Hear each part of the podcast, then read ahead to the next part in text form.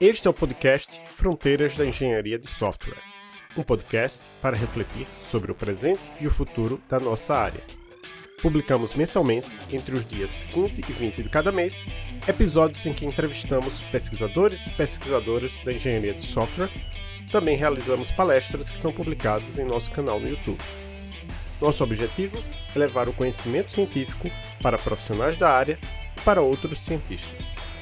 Escute nossos episódios na sua plataforma de áudio favorita, Spotify, Apple Podcasts, Anchor ou outras, ou ainda no YouTube.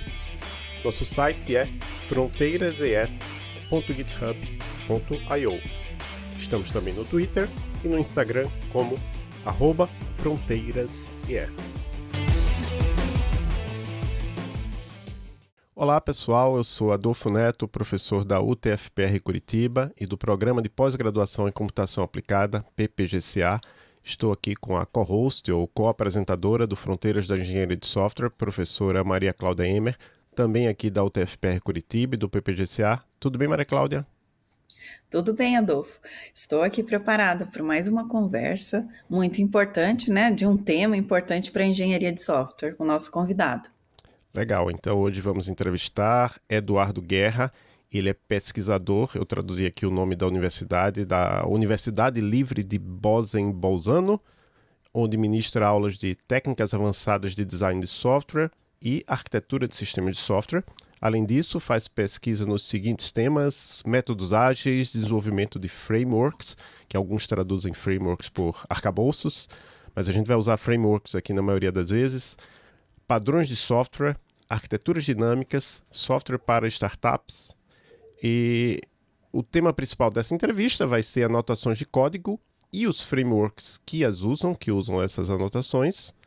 Tudo bem, Eduardo? Você tem algo a complementar nesta sua apresentação?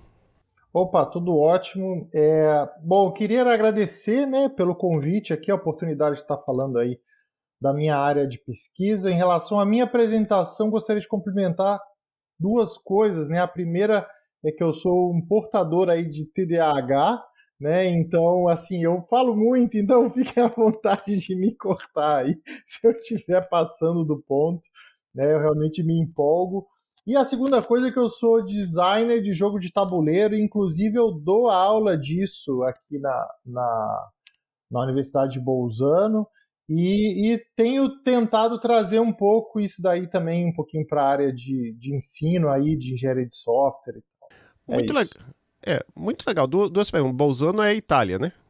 Isso, é Itália. Assim, ó, Bolzano ele é uma região autônoma da Itália que fica no norte, né? Então, assim, é uma, inclusive é uma região bilíngue, onde se fala tanto italiano quanto alemão. Né? Eu, felizmente, consegui aprender o italiano e estou lutando aqui para aprender o alemão nesse momento, mas a cidade, tanto a cidade quanto a universidade, né, elas são bilíngues. Na verdade, a universidade é trilingue, né, porque ainda tem o inglês, né. Ah, legal. E sobre jogos de tabuleiro, recentemente eu tive até lá no Sesc São Paulo num evento lá de, de jogos, né? E tinha um pessoal fazendo jogos de tabuleiro, jogos de cartas, jogos eletrônicos, era vários tipos de jogos. Pessoal independente, né? Não de grandes empresas. Bem interessante. E de vez em quando tem, ó, sai alguns artigos né, sobre jogos de carta, de tabuleiro, jogos físicos, digamos assim, com isso, relacionados isso. à engenharia de software. Você já fez algum artigo assim? É, já. Eu tive, eu tive um sobre um, um jogo que a gente fez sobre.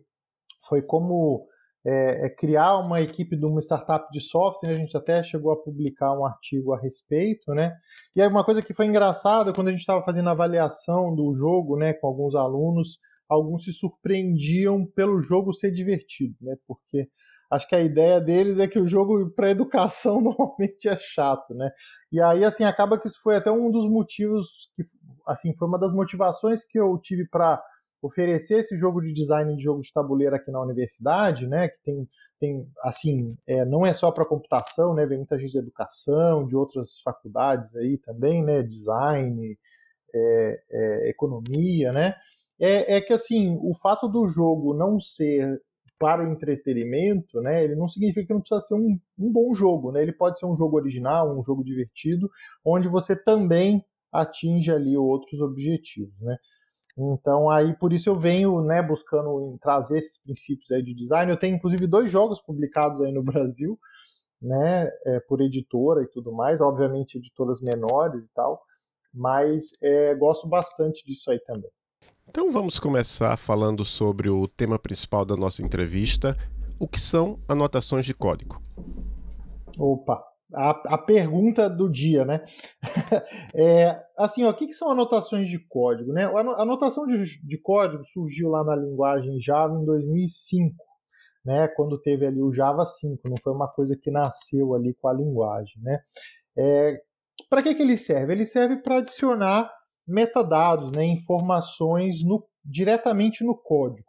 Tá? Antes de ter as anotações, né, pessoal que é velhão aí, que, que, que lembra aí daqueles descritores XMLs imensos, né, que tinha que fazer e tal, aquilo ali era uma definição de metadados externa, né, às classes, e aí acabou que, assim, uma das formas que encontraram de gerenciar isso daí foi uma ferramenta chamada Xdoclet, né, que as pessoas colocavam é, comentários é, é, JavaDoc né, no, no, no, código, assim, meio dentro de comentários, né, para quem conhece como é que o JavaDoc funciona, e aí acabava que aquilo ali é, é, tinha uma ferramenta que lia aqueles comentários e gerava esses descritores XMLs grandes. E aí, aí acho que surgiu essa ideia, opa, o que está dando certo é colocar aquilo ali direto no código. Então, por que não dar um suporte nativo né, a, a, a colocar esses metadados ali no código? Né? Então, a, as anotações elas vieram para isso. Né? Elas são uma forma de você adicionar informações adicionais né, nos elementos do código. Normalmente, informações que são mais específicas de um determinado domínio. Né? Vou dar um exemplo aqui. Né? É, é, por exemplo, ah, você, você tem como, por exemplo, ler ali pelas informações das classes, saber, por exemplo, qual que é o tipo do retorno de um método, né? qual que é, é, é, é os parâmetros que aquele método recebe, quais as exceções que ele pode lançar, mas às vezes você quer saber uma coisa que não tem nada a ver com isso, por exemplo, ah, esse método aqui ele ele está mapeado para uma URL, por exemplo, para poder tratar um serviço. Ou, por exemplo, esse método aqui ele tem que ser chamado assim que a, a, a classe que ele está for persistida, por exemplo. Né? Então, essas informações adicionais a gente consegue colocar nas anotações. Outra coisa que é importante a gente saber, se a gente for falar de anotações, é que uma anotação não faz nada. Tá? Ela é só uma informação. O, o, a analogia que eu gosto de fazer é o seguinte: imagina que você bota uma placa numa porta e fala assim: olha, só entra aqui quem está autorizado. Né? Aquela placa não vai bloquear ninguém, ela, ela por si só não faz nada. Né? São as pessoas que leem aquela placa que podem mudar o seu comportamento e, por exemplo, saber que podem entrar ou deixar de entrar porque leu a placa. Né? Então as anotações são mais ou menos assim, né? É quem é, é, é um componente, né? Que vai ter que ir lá ler essas anotações e fazer alguma coisa a respeito. Né? Vai ler, por exemplo, uma anotação no método e vai falar: opa, é, esse método tem que ser chamado nessa ocasião. Aí vai lá e vai chamar ele. Né? Mas a anotação em si ela não, não, não tem nenhum comportamento agregado, né? que é uma coisa que muita gente às vezes nem sabe. Né? Então, assim, para quem ainda não conseguiu visualizar, né? Se você já programa em Java, por exemplo, já usou um JUnit, né? É aquele arroba teste que tem ali em cima, né? É aquele arroba é, override, né? Que você às vezes coloca no método, o próprio IDE coloca para você, aquilo ali é a anotação. E professor Eduardo, o que são e para que são usados os frameworks baseados em metadados? Bom, é, os, os, a ideia dos frameworks, como eu falei, né, as anotações por si só elas não fazem nada, né? E aí esses frameworks são aqueles componentes de software, né, é, é, é que vão, por exemplo, estar tá consumindo essas anotações e fazendo alguma coisa a respeito delas, né? É, é, e assim, é, é bem interessante, né? Que aconteceu? Quando ali, quando começaram a surgir as anotações no, no, Java e começaram a surgir as primeiras APIs e tudo mais, eu comecei a ver e falei assim, poxa, que legal, isso aí é um jeito novo de pensar, né? É um jeito novo de você fazer o design do seu software, né? Porque ao invés de você é, é, é, pensar assim, ah, qual que é o, o comportamento que eu vou colocar ali, é uma abordagem um pouco mais declarativa, né? Do tipo, olha, quais são os metadados que eu preciso colocar nessa classe para que o meu componente consiga ler isso e saiba tratar essa classe, né? Então, os frameworks baseados em metadados são esses que leem esses metadados e aí esses metadados, como eu falei, as anotações são uma forma né, de definir os metadados, mas eles podem estar definidos em outros locais, como por exemplo nesses descritores externos, né, XML, JSON, qualquer outra linguagem. Pode, esses metadados podem ser definidos direto no próprio código, através da chamada de métodos, tipo assim, olha, esse método tem esse negócio aqui, né? Você pode chamar um método e, e, adicionar essa informação, né? Ou, por exemplo, uma outra forma que alguns frameworks utilizam é, é code conventions, né? As convenções de código também é, é, é podem ser utilizados para definir metadados, né? Ou seja, ah, por exemplo, é, no Java, né? Um code convention muito famoso é os get sets, né? Ou seja, ah, todo método que começa com get, né? É um método que vai, por exemplo, estar tá retornando uma propriedade. Todo método começa com set, é um método para configurar uma propriedade, né? Então isso aí é uma forma de code conventions que alguns, né, frameworks utilizam como base para encontrar, né, essas propriedades, por exemplo, numa classe, né?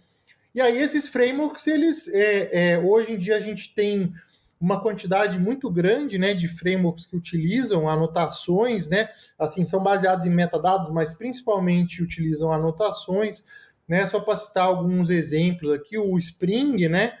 Que a gente tem ali o, o Spring Boot ali, muito ali para a parte de web, mas o Spring é o mundo, né? Faz tem Spring que faz todo tipo de coisa ali, né? E, e muitos deles é, utilizam aí as anotações, né? Outro Outra aplicação bem famosa aí, por exemplo, para teste, né, o JUnit, né, que utiliza ali as anotações para configurar quais métodos são de testes, quais os métodos são de, é, é, é, por exemplo, para fazer o setup, né, para configurar outras coisas em relação ao ciclo de vida ali do teste, se faz através de, de anotações, né? É, é, mas ah, tem também o Hibernate, né, o JPA, que seria a API né, que utiliza para fazer o mapeamento de classes com é, bancos de dados, né? E por aí vai, né? A gente vê aí várias. Hoje em dia tem uma quantidade bem grande né, de APIs. É, vou falar aqui sem, é, sem ter o número exato, né? Mas uma, um, um estudo que a gente fez aí, eu acho que a gente viu que é, é, normalmente em torno de 60% a 70% das classes né, tem pelo menos uma anotação, né? Então é uma acaba sendo uma, uma funcionalidade aí da, de linguagem né, que tem, tem sido bastante utilizada por essas APIs e frameworks. Espero que eu respondi aí, não sei se fugi muito aí. Não, não. E quais são alguns dos problemas encontrados na construção desses frameworks baseados em metadados? É, uma, uma dificuldade que, que as pessoas têm, né? E aí, assim, é, para quem já, já fez uma. Vamos fazer um paralelo aqui com, com uma aplicação normal, né? Onde a gente tenta separar a leitura de dados, né? Da leitura de, da, da lógica, né? Então é, é, mais ou menos a mesma coisa que acontece às vezes quando é, é, a, a, gente tem às vezes alguns frameworks onde isso aí é misturado, né? A pessoa mistura a leitura das anotações com a lógica que vai ser executada a partir delas, né? Então isso aí falando aí mais de uma questão interna ali dos frameworks, né? Então, por exemplo, depois se você quer, por exemplo, implementar uma convenção de código, né? Ou você quer utilizar uma abordagem ali que vai estar tá facilitando ali a, a, a configuração das anotações, aí está tudo misturado com a lógica do framework, né? Então, isso daí acaba dificultando um pouquinho a construção, né?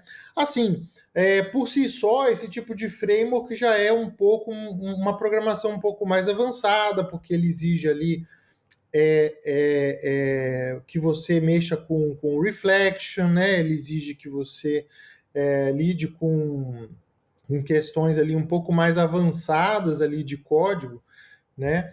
Então, assim, aí você ainda mistura né, a, a, leitura com processamento e tal, isso daí vai acabando dificultando, né? Porque normalmente um framework desse evolui você tendo, por exemplo, novos tipos de metadados que vão ser é, é, é, processados, né? E aí é a mesma coisa ali de uma aplicação que processa dados e você está modificando aquilo ali, né?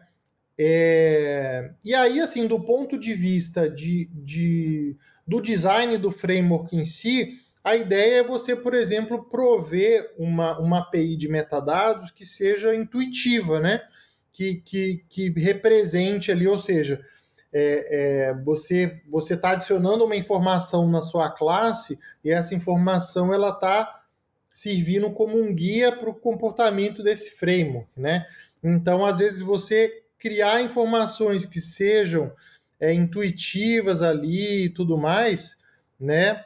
É, é, assim, às vezes não é tão simples, né? Então, às vezes a gente vê alguns frameworks que é, não fazem isso de uma forma tão, é, é, tão assim, tão bem feito, né? Acaba é, sendo, por exemplo, aquela coisa que repete muito as mesmas anotações, né? Você não consegue fazer uma, uma configuração mais ampla e tudo mais. Ao longo do tempo, você publicou alguns artigos relacionados ao tema de frameworks baseados em metadados. A gente vai deixar o link de pelo menos três desses artigos na descrição do episódio. Quais foram os principais resultados destes trabalhos? Tá, vamos lá. Eu, eu vou focar aqui um pouco mais né, na, na, na parte aqui um pouco mais empírica ali dos resultados que a gente teve ao estudar, né? Assim, a gente, a partir desse tempo, a gente, é, uma das coisas que a gente fez foi documentar vários padrões, né? Ou seja, é, soluções recorrentes utilizadas nesse tipo de framework, né? Tanto é, soluções recorrentes para a parte interna, né, do framework, fazer, por exemplo, fazer essa separação da leitura, né, e do, é, do, do processamento dos metadados, né? Mas também é, é em relação a que tipo de utilização né, esse, esse tipo de framework pode ter. Tá? Mas vou aqui né, nessa pergunta, eu vou focar um pouco mais ali nos resultados um pouco mais, é, digamos assim, empíricos, assim, que a gente teve a partir de experimentos, estudos e tudo mais.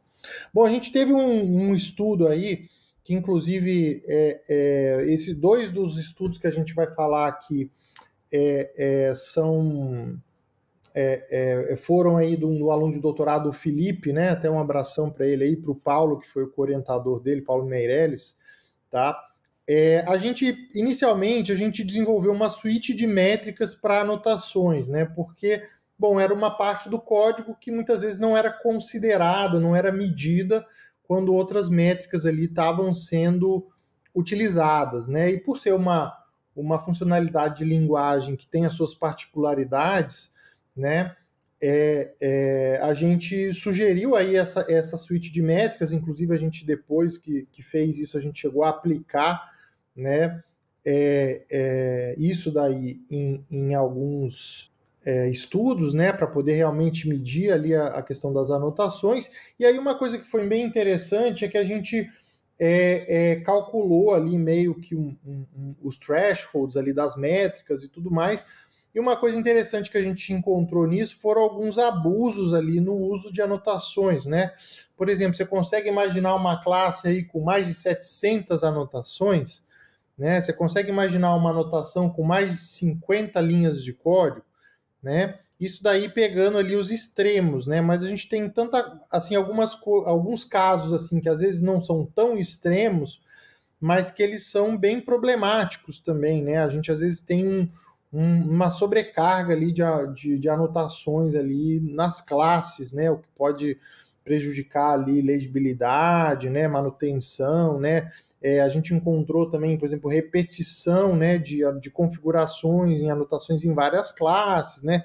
E assim como qualquer código duplicado é aquela coisa, tendo que modificar em um, às vezes você vai ter que multiplicar, é, modificar em vários locais, né? Então, assim, tudo isso daí foram é, é, evidências empíricas que a gente encontrou aí nesse trabalho, né? Como uma continuação aí do trabalho do Felipe, a gente desenvolveu também uma ferramenta de visualização né, de, de anotações. E aí também não vou entrar em tanto em detalhe, mas é uma coisa que a gente encontrou, que a gente achou bem interessante, é que quando a gente vê quais as anotações estão no sistema, a gente consegue ver um pouquinho assim é, da arquitetura do sistema, né? Porque as, as anotações elas são usadas normalmente num determinado tipo de classe, né? Então acaba é, é, ficando ali, dependendo ali dos frameworks que a aplicação utiliza, né? Acaba, acaba ficando bem caracterizado ali né, com como que está a distribuição ali das anotações e é um pouco a distribuição das classes da arquitetura. Isso acabou sendo um, um, um resultado bem interessante, né? E assim, é, pegando aí não um estudo específico, mas assim, é, é, no geral, né, assim, durante esse todo esse período aí trabalhando com isso, a gente chegou a propor vários frameworks e, e, fazer experimentos né, com eles, comparando com soluções com e sem anotações. Né?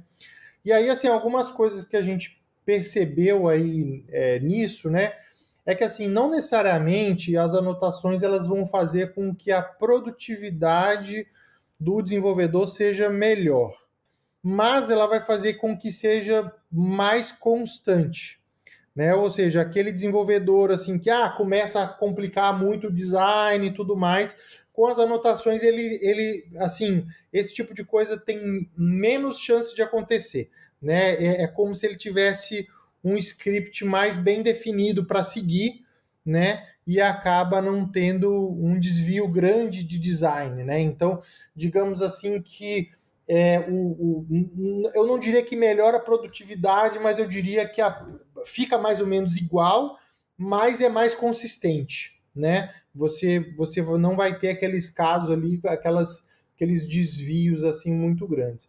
Do, do ponto negativo, né? Uma das coisas que as anotações é, trazem é a dificuldade na, no, no debug, né? Porque você está é, adicionando ali um metadado, aquele metadado está fazendo o comportamento acontecer de uma determinada forma, né? E aí o, o assim, às vezes se você configurou aquilo errado, ou no elemento errado, ou não sei, utilizou uma, uma coisa diferente, não percebeu, né? Até uma tem até um estudo que mostra que, por exemplo, tem é, é, é, tem bastante. Muitas vezes a pessoa coloca a anotação sem querer, ela coloca uma anotação de mesmo nome, mas, por exemplo, de um pacote ou de um, de um framework diferente, né? Não percebe aquilo e aí acaba que o framework não pega, né? É, é, que era para ele ler aquela anotação, ele acaba não lendo, né? Então, assim, e aí até para você descobrir que é por isso, né? É, é, que, que tá, é diferente de um debug que você vai seguindo linha por linha, né? é, é, meio que uma declaração que você faz que alguém vai ler aquilo e gerar um comportamento. Então, às vezes, é, é a, o debug, né, quando você utiliza a anotação, né, ele pode ser mais difícil ali de você descobrir exatamente que, que configuração está errada para você poder é, corrigir. Então, esse aí seria é, é, ali mais do ponto de vista um, um pouco mais negativo ali do, da utilização de anotações, essa questão da indireção, né? você não saber exatamente onde aquilo ali está sendo processado. Certo. E ainda a respeito de anotações de código, né, existe uma forma de garantir que as anotações sejam colocadas apenas em elementos válidos? E como testar se as anotações geraram o comportamento esperado? Bom, essa pergunta é bem interessante, né? O, a própria API já de anotações do Java, ela tem uma coisinha bem pequenininha disso daí, que é quando você configura, por exemplo, você fala assim, essa anotação é a anotação de um método, né? E aí você consegue, é, por exemplo, é, é, se você tentar colocar aquela anotação em algum outro lugar, isso aí vai gerar um erro de é, é, um erro ali de, de compilação. Né? Agora, por exemplo, né, vou pegar aqui como exemplo um, um, tem uma API chamada Bean Validation, né, que você pode colocar em anotação, como anotações, por exemplo, algumas restrições, né? Então, por exemplo, se você está colocando, né? É, tem uma anotação que diz que um texto, por exemplo, ele tem que ter um tamanho mínimo ou máximo, né?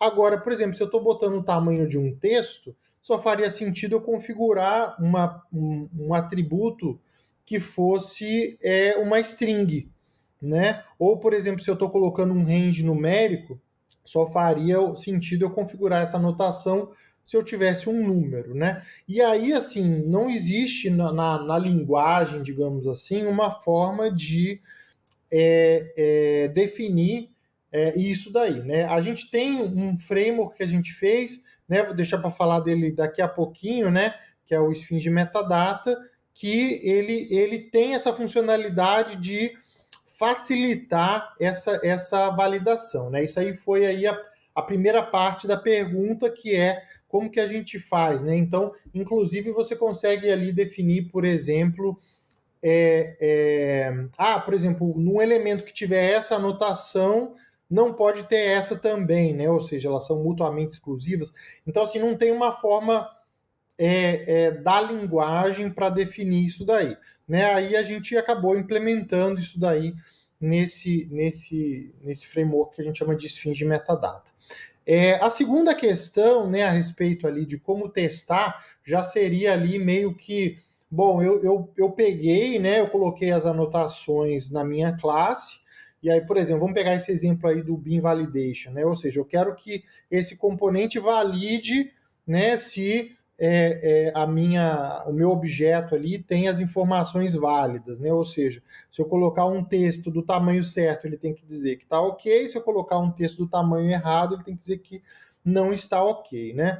E aí, assim, é até interessante porque a gente não tem como é, é, um tipo de teste um pouco diferente que a gente tem que fazer na nossa aplicação, porque a gente não está testando nem a nossa classe, nem exatamente o componente, o framework, né? A gente está testando a interação entre os dois.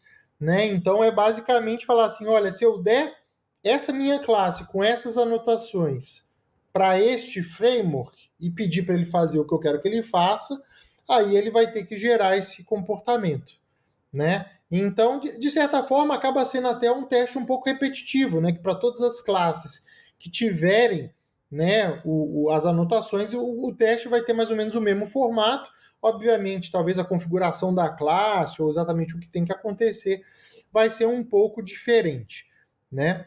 É, e aí, assim, é esse tipo de teste, né? É basicamente você ver se as annotations que estão configuradas geram comportamento adequado, que é diferente do caso anterior, né? Porque as anotações elas podem estar configuradas corretamente nos elementos onde é, é, é válido adicionar aquelas anotações, né, mas simplesmente não está gerando o comportamento que você esperava, né?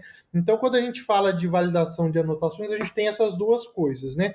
Seria uma validação, digamos assim, mais é, que poderia até ser estática, digamos assim, né? Se o, se o elemento onde está sendo anotado faz sentido aquela anotação, e o segundo caso, que é já ali mais do ponto de vista da aplicação, é se ela está gerando o comportamento que você queria que fosse gerado. E você mencionou aí o Sphinx Metadata. O que é esse projeto Sphinx? Então, o projeto Sphinx, assim, para quem trabalha com framework, né? Eu, eu, quando comecei, eu tinha aquele dilema, né? Que todo framework que eu faria, fazia, eu tinha que dar um jeito de fazer um logo bonitinho para ele, né? E aí o, e o Sphinx Framework, eu falei, ah, quer saber? Ficou tão bonitinho o logo. Entre lá no site, lá, procura o Sphinx Framework para procurar. O logo é top. Aí eu consegui alguém para fazer. Aí eu falei assim: não, eu vou fazer o seguinte agora. Eu, esse Sphinx Framework ele vai ser meio que um projeto guarda-chuva, né? Então agora os frameworks que eu fizer vai ser tudo Sphinx alguma coisa, né? E aí a gente tem ali vários frameworks ali embaixo do Sphinx, né? Que aí a ideia do projeto é justamente é, ser ali um, um, um projeto guarda-chuva para frameworks que é, é, é, utilizam metadados, né? E aí é para é, como é que fala? Para é, normalmente para questões ali tem algum, algum tipo de inovação, né? Então é um pouco ali do meu braço de pesquisa na aplicação desse tipo de abordagem, né?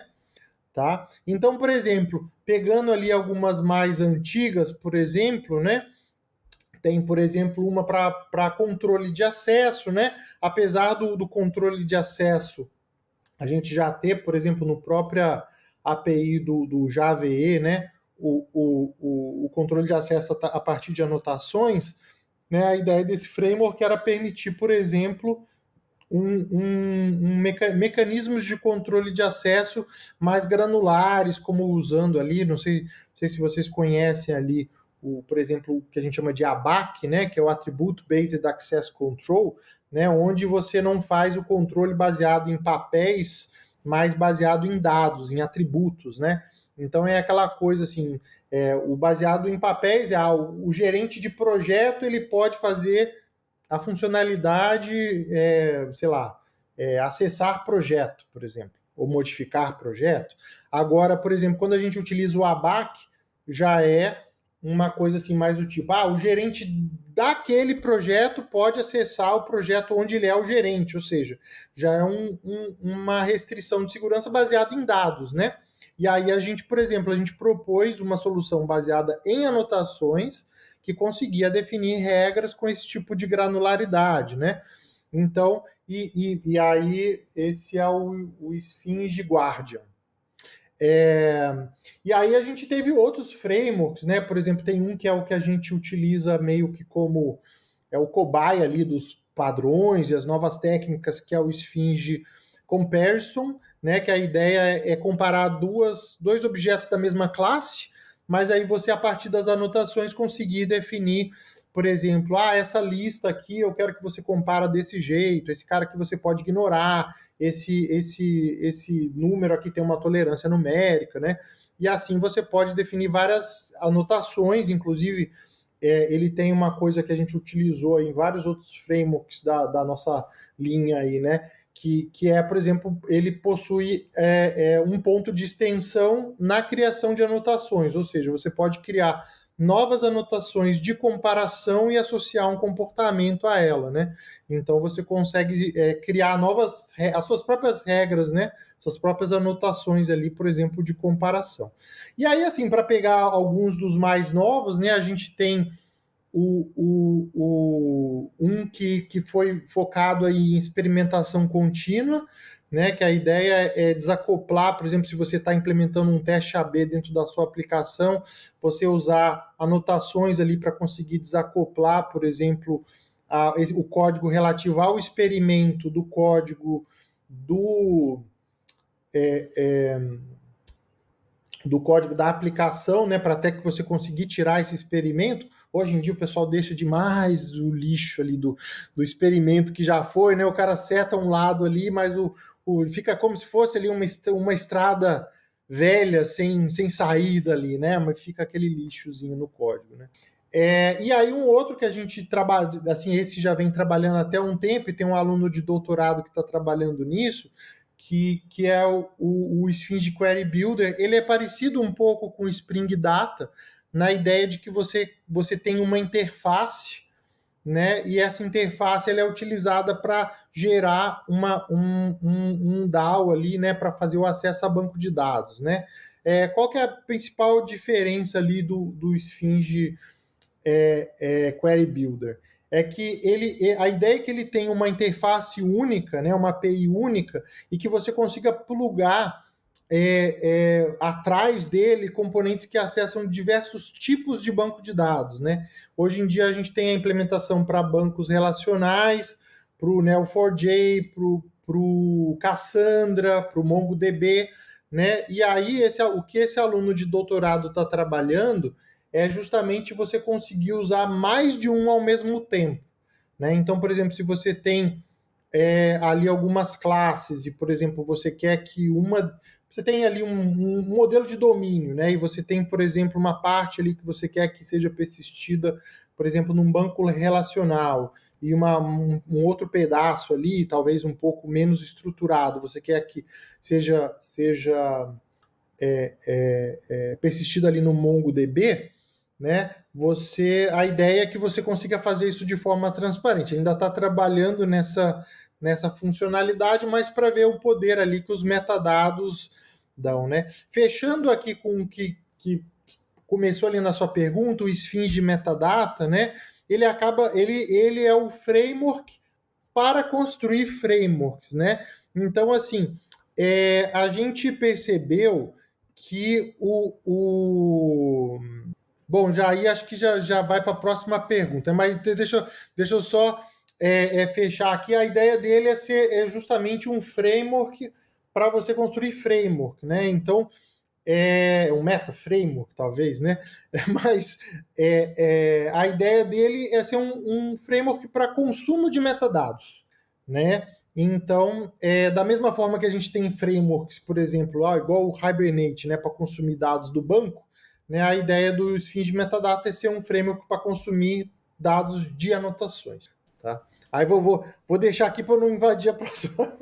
Certo. A próxima pergunta é quais são as vantagens e diferenças de usar a API Sphinge Metadata em comparação com a API Java Reflection para consumir e processar anotações no desenvolvimento de frameworks baseados em metadados né, e aplicações baseadas em anotações personalizadas. É isso. Então, aí, o é, que acontece, né? Hoje a API é, Reflection, ela permite que você, a forma que você pode utilizar para recuperar essas anotações, ela é bem simples e básica, né? É, é, basicamente você, por exemplo, falando assim, olha, ou me dá a anotação de tal tipo que tem nesse elemento, ou me dá todas as anotações desse elemento. É basicamente isso, né? Então vamos supor que você tem uma classe e você quer saber assim, ah, tem algum método que tem anotação X? Né? Você tem que ir de método em método procurando aquela anotação X. Então, assim, esse processo de consumo de metadados, ele era assim, é bem manual usando a, a API de reflexão. Tá? E aí, assim, se você começa a querer utilizar algumas práticas aí que, que alguns frameworks utilizam, né? Por exemplo, vamos lá, imagina que você está definindo uma regra de controle de acesso, tá? E aí você tem, por exemplo, uma classe que tem ali é, cinco métodos diferentes, onde você vai ter que controlar, é, você vai ter que configurar exatamente a mesma regra. Né? Então, alguns frameworks permitem, por exemplo, que você configure isso na classe e isso valha para os métodos, né? Agora, imagina que desses cinco métodos, um seja diferente. Então, você coloca a anotação ali, isso meio que sobrescreve aquela que você definiu na classe. Né? Então, tem algumas práticas assim que podem, de certa forma, dar uma complicadinha, né? Do tipo, ah, eu tenho que procurar aqui, mas se não tiver aqui, eu tenho que procurar na classe. Né? É, tem algumas é, é, alguns frameworks que também deixam você configurar anotações dentro de anotações. Né? Então, por exemplo, se você tem lá, sei lá, por exemplo, três anotações que você vai repetir aquele bloco de configuração sempre, né? Imagina, por exemplo, que você tem alguns métodos que são relacionados à administração da sua aplicação, que você vai configurar um controle de acesso, você vai dizer que eles são transacionais e vai configurar uma outra anotação pedindo para que seja feito um log detalhado daqui, da, da invocação daqueles métodos, né? E você vai repetir esse bloco. Então, você, em alguns frameworks, permitem que você crie uma anotação, coloque essas anotações dentro desta anotação, por exemplo, chama lá, vamos supor, método administrativo, alguma coisa assim, e aí você usa só ela ao invés de repetir aquela configuração, né? Mais uma complicação se você estiver criando esse framework. Aí você também tem que procurar dentro das anotações que estão ali dentro, né? Não é só procurar aquela anotação. Então, tudo isso meio que vai complicando esse mecanismo de leitura de metadados, né?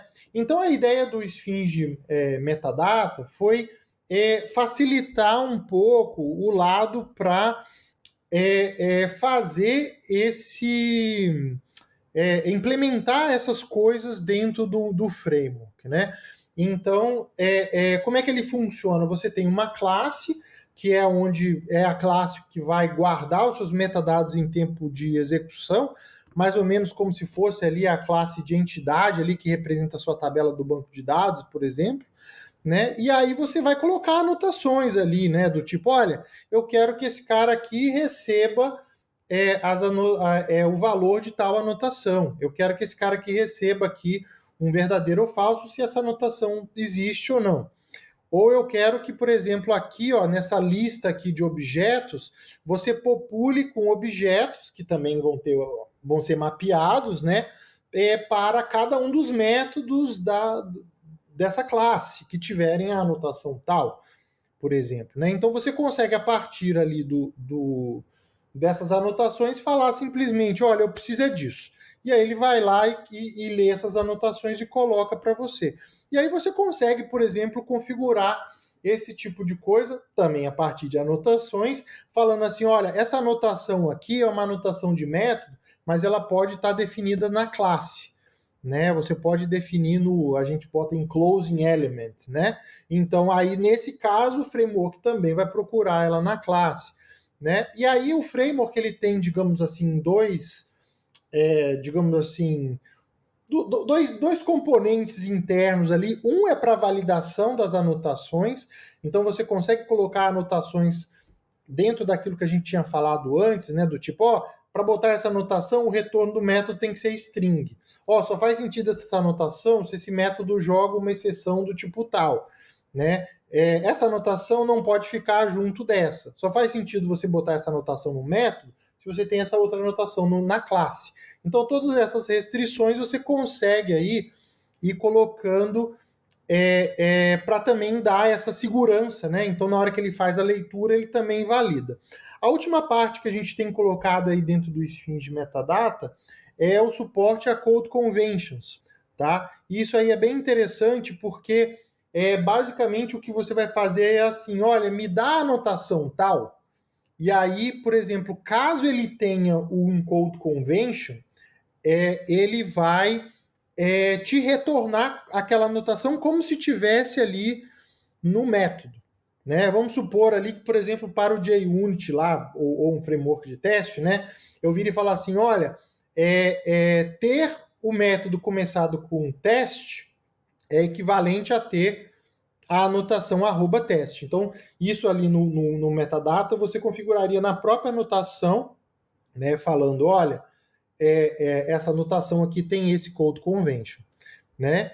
E é, é com isso daí você vai lá e, e, e, quando você falar assim, olha, esse cara tem anotação arroba teste, então mesmo que ele não tenha, ele vai te retornar a anotação se, se ele tiver o convention, né? Isso aí foi até bem trabalhoso de fazer, porque você não no Java você não consegue criar anotações que já não estejam no código, né?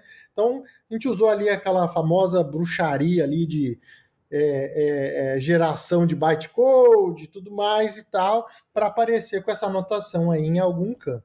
Mas o que é legal é que para quem está implementando o framework, fica muito transparente, né? Essa questão de você simplesmente falar assim, olha, me dá aí o metadado e ele te retorna a annotation.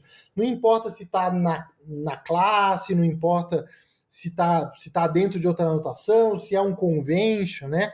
Ele simplesmente vai retornar aquela, aquele metadado, aquela informação, é, e aí você consegue, com as funcionalidades do framework, trabalhar estratégias mais interessantes que facilitem o desenvolvimento aí dessa, de, dessas é, é, estratégias aí de, de, de, leitura aí de metadados, de definição de metadados. Né? Então, a ideia do Sphinx de metadata é justamente ser essa, essa API mais rica né, para a implementação desse tipo de framework. Certo. Então, é, professor Eduardo, você também tem trabalhado com a visualização da distribuição das anotações de código, por exemplo, na ferramenta Annotation Visualizer. Como esta visualização pode ajudar as pessoas desenvolvedoras? Sim, sim, com certeza, né? É, como eu falei, o, as anotações elas estão é, no código, né? Queira a gente ou não, né? Os principais frameworks hoje utilizam isso, né?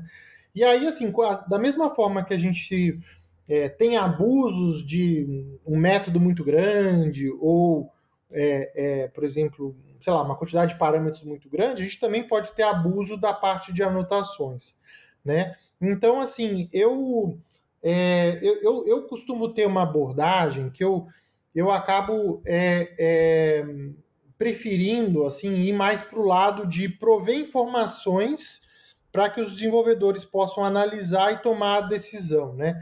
Então a ideia do, do, do Annotation Visualizer é justamente prover essa informação sobre o uso de anotações no sistema deles, né? Então, assim, algumas coisas do tipo é, classes sobrecarregadas de anotação, é, por exemplo, uma, uma, uma classe que está no lugar errado, né? Ou seja, por exemplo, é, é, o, o, visualizer, né? Você consegue ver, por exemplo, através de cores, né? De que framework são as anotações, né? Aí você está vendo assim aquele aquele pacote ali da aplicação que está todo azulzinho, aí tem um amarelinho ali no meio. Você fala, opa, o que, que é aquela classe ali? Só ela tem anotação desse framework. O que, que, que ela está fazendo ali, né? Então, assim, a gente conseguiu detectar umas coisas bem interessantes, né? Que essa ferramenta permite que o desenvolvedor, a partir dela, consiga é, visualizar facilmente, né? Ela tem mais, ela tem três níveis, né? Um seria o nível ali de projeto, onde você consegue ver as anotações em cada pacote, né? Depois a gente tem um nível de, é, de pacote, onde você consegue ver a distribuição das anotações dentro das classes desse pacote.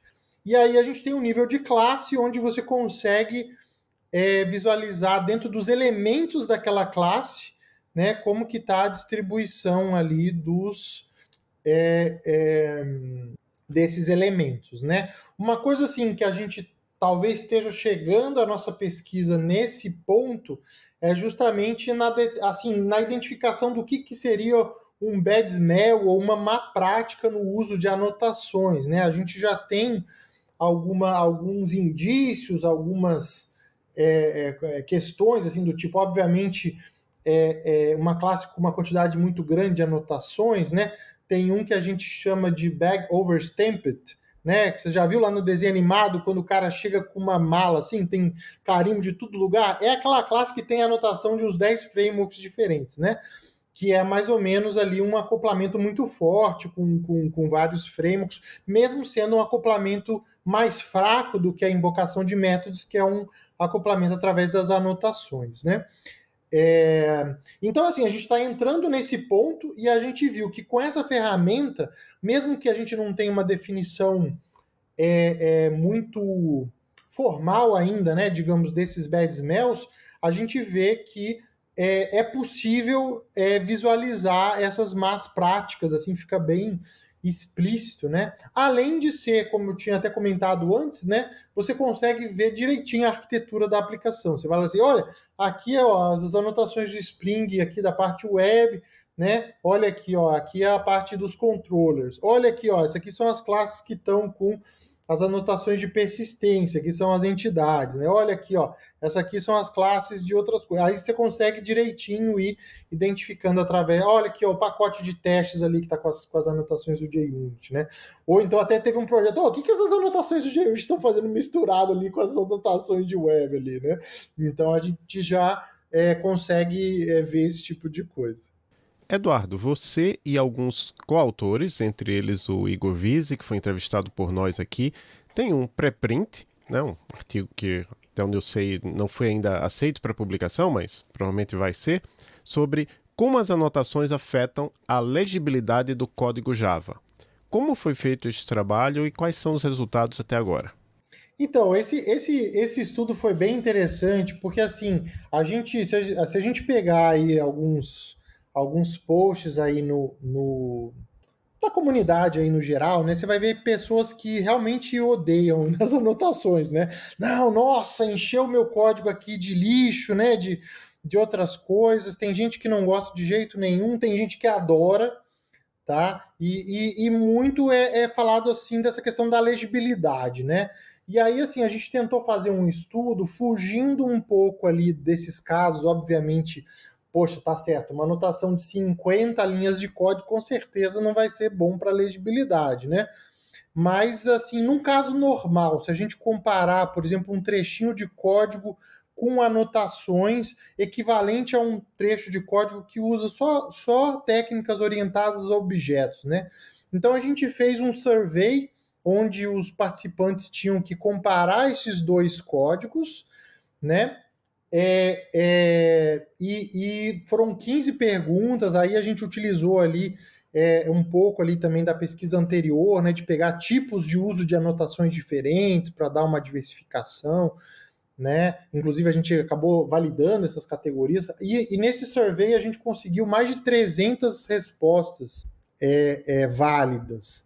Né? Então, assim, a gente conseguiu um, um, uma, uma quantidade de dados bem grande, né? E aí, o que, que vocês acham, né? Vamos lá, chuta aí. Vocês acham que as anotações elas ajudaram a legibilidade? No, no, geral, as pessoas acham as annotations que ajudam a legibilidade ou não? O que, que, que vocês chutariam aí?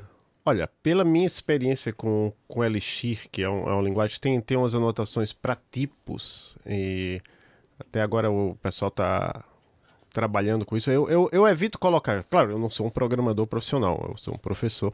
Mas eu evito colocar porque eu, eu não gosto, acho que polui meu código. Então eu chutaria que a maioria é, vai dizer que, que não ajuda. Eu concordo com o Adolfo. Acho que a maioria deve ter dito que não ajuda. Então, o resultado foi super neutro. A gente tem pessoas. Assim, a gente conseguiu detectar tá, que existem os haters, digamos assim. A gente conseguiu detectar que existem os lovers, mas eles não são a maioria, tá? É, e, e, assim, é, a maioria, assim, é, tem aquela galera, assim, digamos assim, os os em cima do muro, né, que é mais ou menos neutro para a maioria, mas também não é a maioria. A maioria foi assim, ah, gosto nesse caso, nesse outro caso prefiro esse e tal mas assim, na, na, assim é uma distribuição normal e, e, ficou assim bem neutro mesmo. E aí se a gente pega assim por experiência, por anos de programação e etc, igual.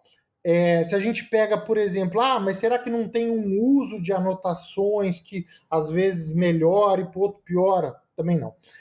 então, assim, o resultado foi muito neutro, assim, de que as, as anotações em si, né, elas, elas não melhoram nem pioram, apesar de terem as, as, as preferências pessoais, na, no geral, assim, não vai nem melhorar nem piorar, né? Isso, assim, de certa forma é aquele resultado, assim, do tipo, às vezes a gente, quando, quando eu fiz a pesquisa, eu achei, ah, falar que é bom, ou vou falar que é ruim, né? A gente, mas assim, eu acho que é importante também porque assim, olha, não não decida usar ou não usar por conta de legibilidade, tá? A gente obteve alguns dados também nessa pesquisa de coisas que as pessoas acham que melhoram ou pioram a legibilidade de código, tá? Mas é, é a, a anotação por si só, e a gente buscou casos assim menores, né? em que a gente falava assim: é, olha, tá aqui um código com anotação e um sem anotação, e códigos mais ou menos com a mesma quantidade de linhas de código, né?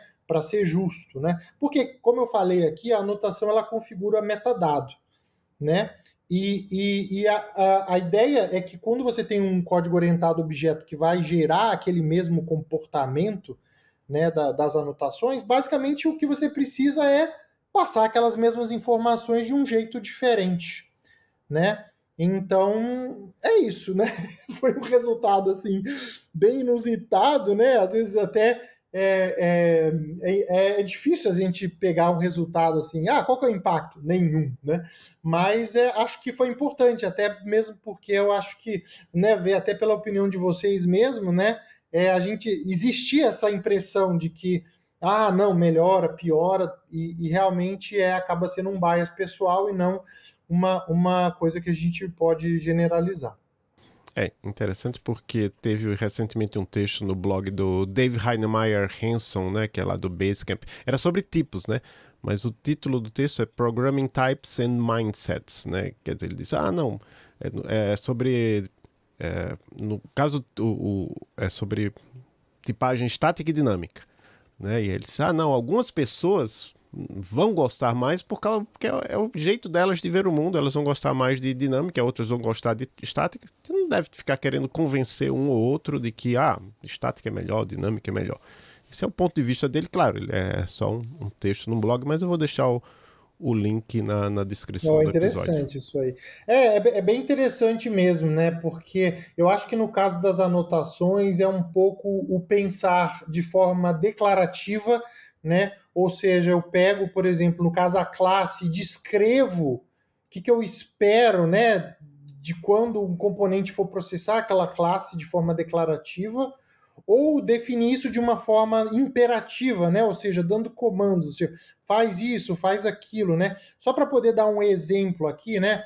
Por exemplo, vamos pegar esse caso ali do controle de acesso, né? No caso da anotação, eu, por exemplo, teria uma anotação do lado de fora do método que falaria, por exemplo, olha, só administradores podem acessar é, esse método, uma declaração. O que, que, seria o equivalente, né? Seria, por exemplo, a primeira linha de código do método chamar um método que faz essa verificação de segurança e, por exemplo, re, é, é, vai jogar uma exceção no caso de não ter. Né? Dos, do, nos dois casos são uma, uma linha de código. É, num caso é eu estou declarando a regra para esse método. No outro caso, é eu estou é, mandando ele verificar de uma forma mais ativa. Né? E aí eu acho que entra muito essa questão de a forma de pensar de cada um, né? E, eu achei até interessante que eu achava, eu esperava ali que o pessoal mais, talvez mais das antigas de Java fosse ter um pouco mais de resistência, né? E tudo mais, e realmente não teve, né? Essa, essa questão aí com experiência, idade, não teve diferença.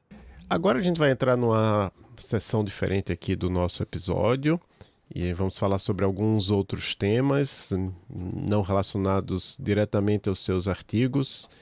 E eu vou começar listando algumas das suas atividades ao longo da sua carreira. Né? Você foi editor-chefe por mais de sete anos da revista Mundo Java, uma revista da comunidade da linguagem Java, que, se não me engano, era publicada em papel, né? Saía em banca de revista. Sim, sim. Você foi professor. Revista de banca, né? Foi é. revista de banca. Mas com conteúdo técnico, né? Eu com acho conteúdo que... técnico é, focado assim, em programadores, indústria, né?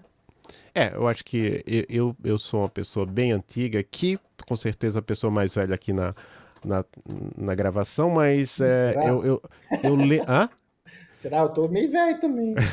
eu lembro de ir em banca de revistas em Maceió e eu acho que assim, eu, eu, acho que eu comprei muito pouco, mas eu lembro de pelo menos ter folheado vários Dr. Dobbs, né?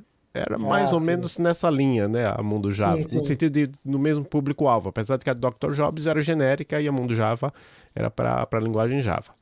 É, depois, mais para frente, né? Acabou que a própria plataforma Java abriu para outras linguagens, né? E assim, acabava tendo também muito. No, a, as últimas edições da revista acabaram sendo é, é, mundo ágil, né? A gente está assim fez um foco mais de engenharia de software, né? Porque já tinha assim vários artigos um pouco mais abertos aí para essa linha, né? E você foi professor também do, do ITA, né? Instituto Tecnológico Sim. de Aeronáutica, por seis anos, sendo um dos responsáveis por diversos cursos lá na plataforma Coursera. Eu achei lá cinco cursos seus, Sim. TDD, padrões, agilidade. Você escreveu ou co-escreveu dois livros voltados para um público de pessoas desenvolvedoras. Não sei se tem mais, mas esse eu achei lá no site da é, Casa foi, do é, Código. É um de, um de padrões, né? E um sobre reflection e annotations, né? Então... Você tem também um canal no YouTube, claro, você não. É diferente, né? Eu também tenho um canal, assim, de vez em quando eu posto alguma coisa, você posta lá, eu vi que você posta vídeo de palestras sobre seus artigos, você já postou no passado tutoriais, né? É, e você também participa de podcasts. Eu, eu lembro especificamente da sua entrevista lá no podcast High Dev, do Bruno Cartacho, muito boa lá sobre padrões, e outras atividades. Eu queria saber qual é a sua motivação, porque isso deixa claro que você não é somente um pesquisador que está lá só publicando paper, paper, paper, não. Você está realmente preocupado com a aproximação com o mercado, com as pessoas do mercado. Qual é a sua motivação para isso? É, eu, eu acho assim que quem trabalha com engenharia de software, mais especificamente, tem que ter essa conexão, né? Tem que ter essa visão de do quais são os problemas reais que o mercado está passando, né? É, é, obviamente, né? Acho que cada cada pesquisador tem aí a sua história e tem oportunidades diferentes ou formas diferentes de ter essa interação, mas eu acho que é bem importante, assim, é, porque senão a gente acaba ficando é, resolvendo problemas que não existem na prática, né? Eu, assim, eu, eu, eu super entendo também quem quem está fazendo uma pesquisa de base para poder chegar num ponto daqui, da, mesmo que seja bastante no futuro, né, de conseguir é, é, que aquilo seja é, realmente aplicado, né? Então, é, é por exemplo, até é, hoje em dia, né, a gente está vendo, por exemplo, a questão aí da inteligência artificial, né, que durante muito tempo é, é, ficou assim mais em trabalhos teóricos, né, ou ferramentas ali mais é, protótipos experimentais, e hoje em dia a gente está vendo isso é, é a, com a questão do poder de processamento, disponibilidade de informações e tudo mais, isso indo para a indústria, né? É, é, então, assim, eu, eu, entendo que tem pesquisas que estão lá na frente, né? Mas assim, o que eu acho que é ruim é, é, é, quando resolve um problema que não existe, né? Na verdade, né? Então, eu acho que por isso que é importante ter essa, essa visão do mercado, né? Eu sempre procurei ter essa visão, né? Aqui, por exemplo, eu, eu tive uma certa dificuldade quando eu vim aqui para Bolzano, porque eu, eu vim no ano da pandemia, né? Então é, é, eu tive um pouco de inércia assim, para conseguir me conectar com as indústrias locais. Mas hoje em dia, por exemplo, eu já, já até nas outras coisas ali que você comentou, né? Por exemplo, é, aqui na cidade de Bolzano tem uma, uma, uma iniciativa chamada Developers Thursday, onde tem, acho que uma vez por mês ou a cada 15 dias, né? Dependendo aí, palestras para comunidade de desenvolvimento local. E eu participo dessas palestras, já dei algumas palestras, né?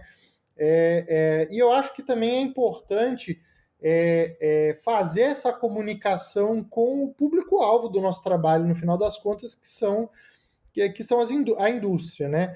Então, se você está fazendo uma técnica, né, é, é, para resolver um determinado problema, né? Não, ah, você não, não, não, espera que a galera vai lá e vai caçar aquela técnica no meio de um artigo que tem um estudo empírico e tudo mais, vai desenterrar ali para poder aplicar. Né? Se você não divulgar, né, não fazer aí o que a gente chama de transferência de tecnologia, né, para a indústria, ninguém vai usar os seus resultados, né? Então, assim, é, é, é, um, é um outro trabalho, né, que além de fazer a pesquisa, divulgar esses resultados, não só na comunidade acadêmica, mas também para a comunidade é, da indústria. Né? Então, por exemplo, ó, você citou aí os livros, eu tenho um livro lá de, de anotações. Né? Nesse livro de anotações, eu cito, obviamente, é, de uma forma focada em quem vai aplicar aquelas técnicas, algumas das técnicas e padrões que eu identifiquei nas minhas pesquisas, né? É, é, então, assim, eu acho que é uma forma, né, de você comunicar para as pessoas que realmente é, é, vão utilizar aquilo ali. E eu acho, assim, que nessa nossa área isso daí é, uma, é realmente essencial, muito importante. Ok. E você trabalhou de 2013 a 2020 no INPE, Instituto Nacional de Pesquisas Espaciais, como pesquisador. Desde 2020, você está como pesquisador na Universidade Livre de Bolzano, na Itália. Você pode nos contar um pouco sobre as motivações para essa mudança? Sim, claro. É, vamos lá, né? A gente tem aí alguns tipos de motivações diferentes aí para essa mudança, né? É, a, a, acho que prim... vou, vou, começar aqui com as motivações aqui um pouco para a área da parte acadêmica mesmo, né? É, eu assim no, no, meu doutorado e, e depois, né? Eu, eu acabei não, não tendo a oportunidade de passar um tempo no exterior, né? E ter uma oportunidade de, de vivência numa universidade fora do Brasil, né? E, e, e, gostaria muito de fazer isso, né? Eu sei que muita gente acaba fazendo isso do ponto de é, através de um pós-doc, né? Mas assim, eu sempre tive de certa forma um pouquinho de pé atrás, porque assim eu já estava no INPE, por exemplo, lá há sete anos, já seguindo com, com meus alunos a minha linha de pesquisa e tudo mais. E, e, e assim, de certa forma, o pós-doc fora do Brasil ele acaba sendo meio que um estagiário, digamos assim, né? É o professor ali, depois do doutorado, que ainda não conseguiu é, talvez o que muita gente chama de pós-doc no Brasil seria o tal sabático, na verdade, né? Que o pessoal chama aqui fora. E aí, assim, acabou surgindo o convite, né, da, da para aplicar para essa posição aqui. A princípio era uma posição temporária de três anos, né? É, é, acabou que a motivação, assim, isso até é bem, bem interessante, né? Porque foi um, um, um, um aluno que foi aluno meu no ITA, né? Ele acabei mantendo contato com ele, né? Durante o mestrado dele, ele estava fazendo doutorado aqui. quando abriu essa posição, eu falei, pô, quem sabe ele não quer vir, né? E aí acabou surgindo aí essa oportunidade que eu acabei pegando. Então acabou sendo isso daí um pouquinho do, do dessa motivação. Uma outra motivação um pouco pessoal também é que assim ali no INPE é um instituto de pesquisa, né? Ali a gente só tem mestrado e doutorado. Então, assim, eu sinto um pouco aquela movimentação da universidade, sabe? De aluno para cá, para lá, inventando moda, fazendo projeto, fazendo um hackathon, sei lá, essas, essa coisa assim, né?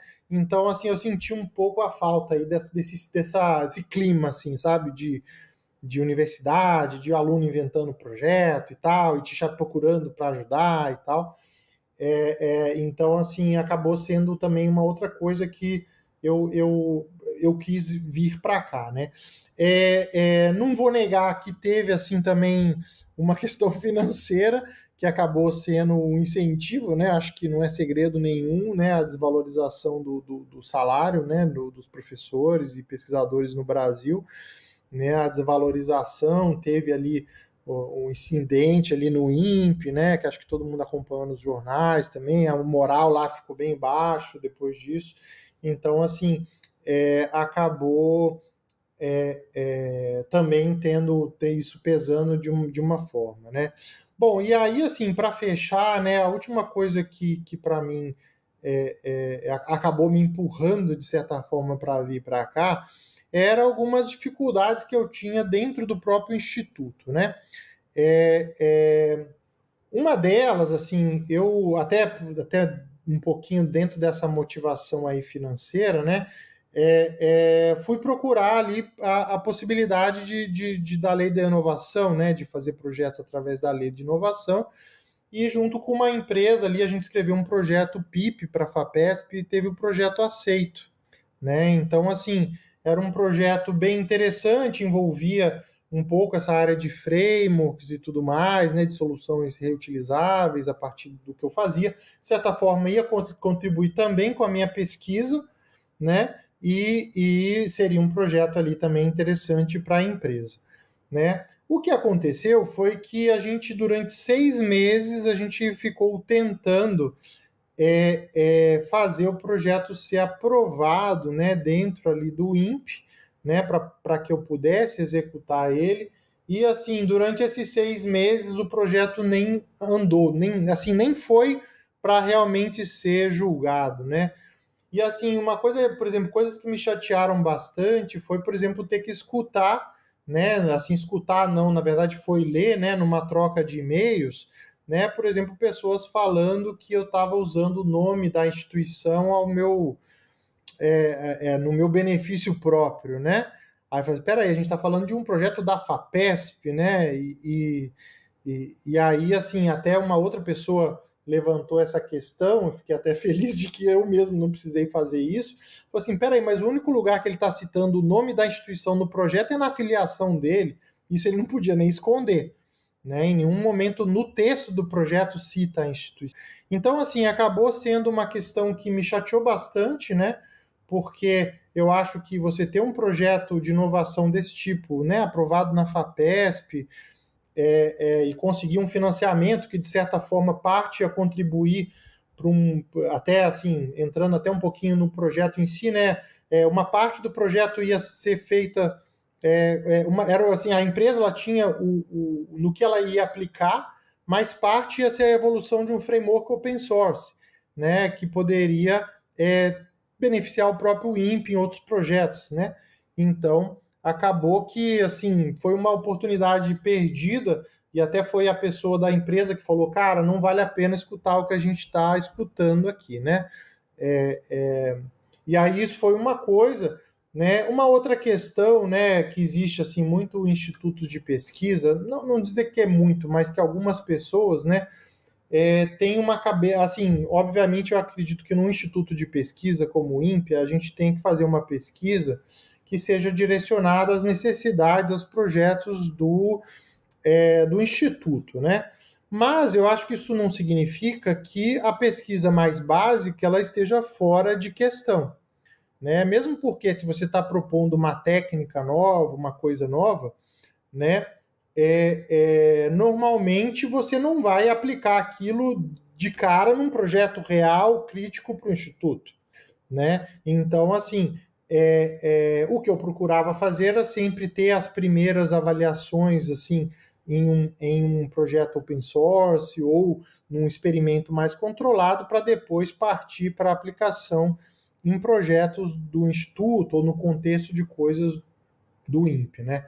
E aí, assim, acabaram surgindo também essas conversas de que, ah, não, quem faz pesquisa básica é a universidade, não sei o quê. E eu falo assim, mas eu vou chegar pro cara da universidade, vou obrigar ele, ó, oh, não, pesquisa isso aqui para mim porque eu preciso aqui da segunda parte aqui, eu preciso desse resultado para fazer isso. Não é assim que funciona, né? E assim, pelo que eu vi, é, é, essa acabava sendo uma posição ali da chefia, que acabava é, colocando ali isso do, de uma forma negativa, obviamente sem assim é, também reconhecer os diversos trabalhos que eu tinha que tinham uma aplicação no instituto.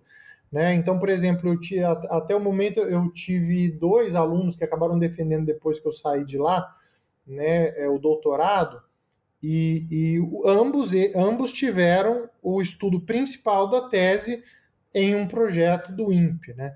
Então, assim, mas os estudos preliminares foram com, com, com experimentos mais controlados, em projetos open source e tudo mais. Então, assim, é, algumas coisas ali acabaram me, me chateando, né, em relação a, a, essa questão, né, e aí isso aí, por exemplo, era justificado, por exemplo, eu estava num, num corredor onde tinha sei lá, pelo menos umas cinco salas ali vazias, fechadas, e aí quando eu pedi uma sala para poder fazer a atividade lá do experimento, é assim, ficou, sei lá, umas duas semanas é, sendo negado usando esse tipo de justificativa, né? Então, assim, acabou, algumas coisas acabaram me chateando também, e, e acabou, acaba assim, que quando, quando surge a oportunidade, é, te dá aquele empurrãozinho assim também, né? E aí acabou que a princípio o meu plano era vir, ficar três anos e ver como que é, é, é, eu me daria por aqui, adaptação da família e tudo mais. E aí acabou dando certo, né? E aí agora é, eu renovei meu contrato e, e, continuo aqui. Agora já não estou mais é, afastado do INPE, já estou desligado definitivamente de lá. É, é isso mesmo. Infelizmente, a gente já teve outros casos aqui de pessoas falando mais ou menos nessa linha, né? E infelizmente a gente tem muita burocracia para ter interação com empresa, outra coisa mesmo para quem faz simplesmente sem, sem integração com empresa, só mesmo pesquisa, você tem toda uma burocracia, faz um edital super competitivo lá do CNPq para receber às vezes 30 mil reais, né? É um negócio assim meio mas, mas aí, assim, no meu caso, assim, só para só esclarecer, teve a burocracia, né, que foi o projeto lá que a gente submeteu, e depois para entrar com toda a documentação, a burocracia a gente fez toda, né? Mas aí a questão foi, o negócio ficava parado e não andava, e aí a gente escutava coisas desse tipo. Se for fazer a burocracia, dá aqui, explica as regras, a gente trabalha, faz e vamos para frente, né? E chega lá, nega ou aceita, né? E aí coloca por escrito, então, se negar, qual foi o motivo e tal, e você tem aquele, aquilo ali documentado, né? Mas o famoso engavetar e deixar o negócio é, é, ir se perdendo, né? Que eu acho que para mim foi, foi assim uma coisa que pegou bastante, sabe? É, eu, eu, eu falei sobre a burocracia porque eu, eu eu não vou falar o nome, mas é uma pessoa que a gente entrevistou. A pessoa tinha toda essa burocracia para conseguir 3 mil reais de uma certa universidade. Aí a pessoa foi para o exterior, submeteu para um, uma agência lá do, do país um milhão de dólares. É aquilo. 3 mil reais, um milhão de dólares. Claro, É, é, óbvio que, assim, três, os 3 mil reais aqui no Brasil é, é só para você gastar, no, no, caso, um milhão de dólares no, em outros países, você tem que incluir o pagamento da bolsa para os bolsistas de doutorado, não é? Mas ainda é uma diferença muito grande e a gente ainda tem muita burocracia para, eu acho, para pouco retorno, né? Sim, com certeza, isso com certeza. E, e, e, muitas vezes, mesmo fazendo a burocracia, o negócio ainda emperra, né? Esse que mata também, né? Agora vamos à pergunta que define o nosso podcast. Eu gosto sempre de lembrar que isso pode ser algo que você acha que vai acontecer ou que você gostaria que acontecesse em nossa área. Para você, qual é a próxima fronteira da engenharia de software? Vamos lá, então, né? Bom, vou, vou, vou dar uma, uma... Assim, ó, primeiro vou, vou pegar uma questão aqui mais geral, né? A gente hoje tem falado bastante aí, né, do, ferramentas de inteligência artificial e etc, né? E, e aí, assim, a gente hoje tem, né, de forma acessível e, e até, é, é, é, em alguns casos, até sem custo, né, algumas ferramentas disponíveis aí para os desenvolvedores utilizarem, né? Então, assim, eu acho que é, como acaba assim, acho que algumas vezes na nossa área a gente viu isso acontecer, né? As pessoas pegarem uma ferramenta muito poderosa, mas não saberem utilizar ela é, da forma adequada, né? É, por exemplo, eu vejo muita gente discutindo, por exemplo, a, a, introdução de ferramentas de inteligência artificial, e aí, por exemplo, fala, nossa, mas a inteligência artificial faz o planejamento de uma forma muito melhor do que a equipe, por exemplo. Provavelmente sim, mas talvez para a equipe o ato de planejar é mais importante do que o resultado do planejamento em si, né? Porque ali eles estão discutindo, eles estão amadurecendo, eles estão alinhando as ideias, né? Então, assim, eu acho que é, é para o futuro isso daí acho que vai ser um problema real, assim, que a gente na verdade vai enfrentar e já está enfrentando, né? Que é assim, a gente tá com essas ferramentas aí, elas estão disponíveis, mas como é que usa isso? Né? Como é que a gente faz um bom uso dessas ferramentas para auxiliar a gente no, no, desenvolvimento de software? Né? Que tipo de coisa a gente pode substituir? Como usar?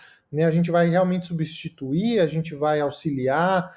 A gente vai automatizar 100%? Né? Será que a inteligência artificial vai conseguir gerar a aplicação inteira, né? É, é, é, por exemplo, né, eu até tive um, um, paper aí bem de workshop, bem preliminar em relação a isso, né? Por exemplo, bom, será que se eu passar ali é, é, o que eu preciso ali num, num sistema, será que a, a, inteligência artificial consegue me sugerir uma arquitetura ou que padrões eu tenha que utilizar, né? Aí talvez sim, mas espera aí, qual que é o nível de conhecimento que você precisa para poder descrever de forma precisa para a inteligência artificial o que, que você precisa, né? Então, assim, e até para você ler e poder julgar aquilo, né? Então, assim, é, é eu acho que vai, é, com certeza, né? É, é um, é, digamos assim, é um problema que está sendo meio goela abaixo, né? Acho que é o tipo da coisa que a gente não vai conseguir fugir dela no futuro, né? E eu acho que vai caber a nossa comunidade aí de engenharia de software, acho que em todas as dimensões aí, né? De, de, de saber, assim, é, desenvolver técnicas e recomendações aí de como que esse novo elemento aí, né, que está chegando, vai se integrar nos times, no, no, no, desenvolvimento de software. Isso aí eu acho que é, é uma coisa aí sem dúvida nenhuma. Tá? A segunda questão, aí, aí puxando um pouquinho mais para uma área que eu tenho pesquisado, né? É, eu acho que ainda existe uma dificuldade muito grande, é, é, porque hoje assim, hoje a gente não tem mais software que você, assim, até tem, né? Mas é, é, bem menor a quantidade daquele software que você pega, entrega e não vê nunca mais, né? Do tipo, ó, peguei finalizei. É sempre uma coisa que está em evolução, né? É, a gente tem ali o ciclo de vida do software, ele vai continuando, né? É, é, eu acho que hoje em dia não existe mais essa visão do tipo, ah, não, vamos desenvolver esse software aqui durante um ano, ó, depois disso, pronto, ele, ele terminou, está pronto aqui, vamos só usar. né? E, e assim, é, a gente acaba tendo hoje em dia, cada vez de uma forma mais rápida, uma evolução de tecnologia, né? E eu acho que a, a indústria também não sabe lidar direito com a evolução da arquitetura de software. Né? Eu acho que os métodos ágeis eles ajudam bastante na evolução da parte funcional da aplicação, mas para a arquitetura de software, é, eu acho que ainda tem muita coisa aí a ser amadurecida, digamos assim. Né? Hoje em dia, por exemplo, falar, ah, não, usa. Tem muita. Eu vejo assim, ah, arquitetura com ágil, né? Como evoluir a arquitetura. Legal, vamos ver. Aí vai lá, o cara vai falar de microserviços. Né? Não, ok, microserviços são legais, né? Eles ajudam ali, eles são um tipo específico de arquitetura, mas quer dizer que para eu ter uma arquitetura que evolui tem que ser só microserviço? Será que não, não, não consigo ter um outro software, uma outra arquitetura que eu também consiga desenvolver de forma evolutiva? Né? Então, do meu ponto de vista, isso não tem tanto a ver com o estilo de arquitetura, né? Sim, você pode adotar um, um determinado estilo arquitetural como resposta a uma necessidade de evolução, mas não é a resposta para tudo, né? É, mesmo porque você vai poder, de repente, você vai ter uma alteração na parte de segurança ou na parte de, é, sei lá, de portabilidade, é, é e, e, e, vai ter que ter isso em, em novos é, é, dispositivos e tudo mais, e aí isso não tem nada a ver com estar em microserviços ou não. Né? Então, isso eu acho que é um ponto aí que eu acho que também está nessa fronteira aí, né, em que é, nos últimos anos, digamos assim, o ágil quando apareceu, né, ele fingiu que a arquitetura não existia. Acho que a arquitetura, o pessoal de arquitetura também fingiu que ágil não existia, né? Mas aos poucos eles tiveram que, que falar, não é, é, vamos ter que conviver aqui, né? E aí eu acho que nos últimos anos tem tido alguns passos, alguns avanços é, a gente vê muita proposta na academia, mas a gente vê, por exemplo, muito pouca coisa é, virando uma, uma coisa concreta ali na, na, nas empresas, né? Eu vejo assim que tem o pessoal ainda tem muita, muita dificuldade mesmo nesse, nesse aspecto. É engraçado que tem algumas coisas que acabam vindo da, das empresas, né? Surge das empresas, a gente na academia tem que, opa, peraí, negócio interessante aí, vamos ver qual é, né? Mas isso aí é uma coisa que eu vejo, às vezes, um esforço na academia aqui de propor ideias e tal, mas isso aí não está transferindo, né? Ou seja, ainda, ainda existe aí essa dificuldade. Eu acho que é uma coisa aí que também acho que nos próximos anos, né? Se a gente quiser é, é, não ficar refazendo o nosso software sempre de novo, né? A gente vai ter que aprender a lidar com isso daí também. Muito obrigado, Eduardo. Então, nós estamos finalizando o episódio. Eu gostaria, primeiro lugar, de agradecer você pelo seu tempo e passar a palavra para você deixar um, uma mensagem final para os nossos e nossas ouvintes. Bom, queria mandar um abraço para todo mundo aí que escutou até agora, né? Eu falo bastante aqui, então, é, se você chegou até esse ponto, agradeço aí a paciência, certo? Agradeço muito a vocês aí pela a, a possibilidade, né? de estar tá divulgando aí o, o, meu trabalho de pesquisa, falando um pouco mais aí sobre aquela coisa que a gente adora, né? E pensa o dia inteiro naquilo e trabalha vários anos para montar. Às vezes a gente é um trabalho, às vezes de vários meses para fazer um bloquinho aí nessa nessa nesse conhecimento que a gente vai construindo, né? E aí ter a chance aí de falar aqui é, para o público de vocês aí sobre isso. É uma oportunidade aí é, incrível aí. Agradeço demais e mando um abração para todo mundo aí. Certo, então agradecemos a todos os nossos ouvintes e as nossas ouvintes e até o próximo episódio do Fronteiras da Engenharia de Software.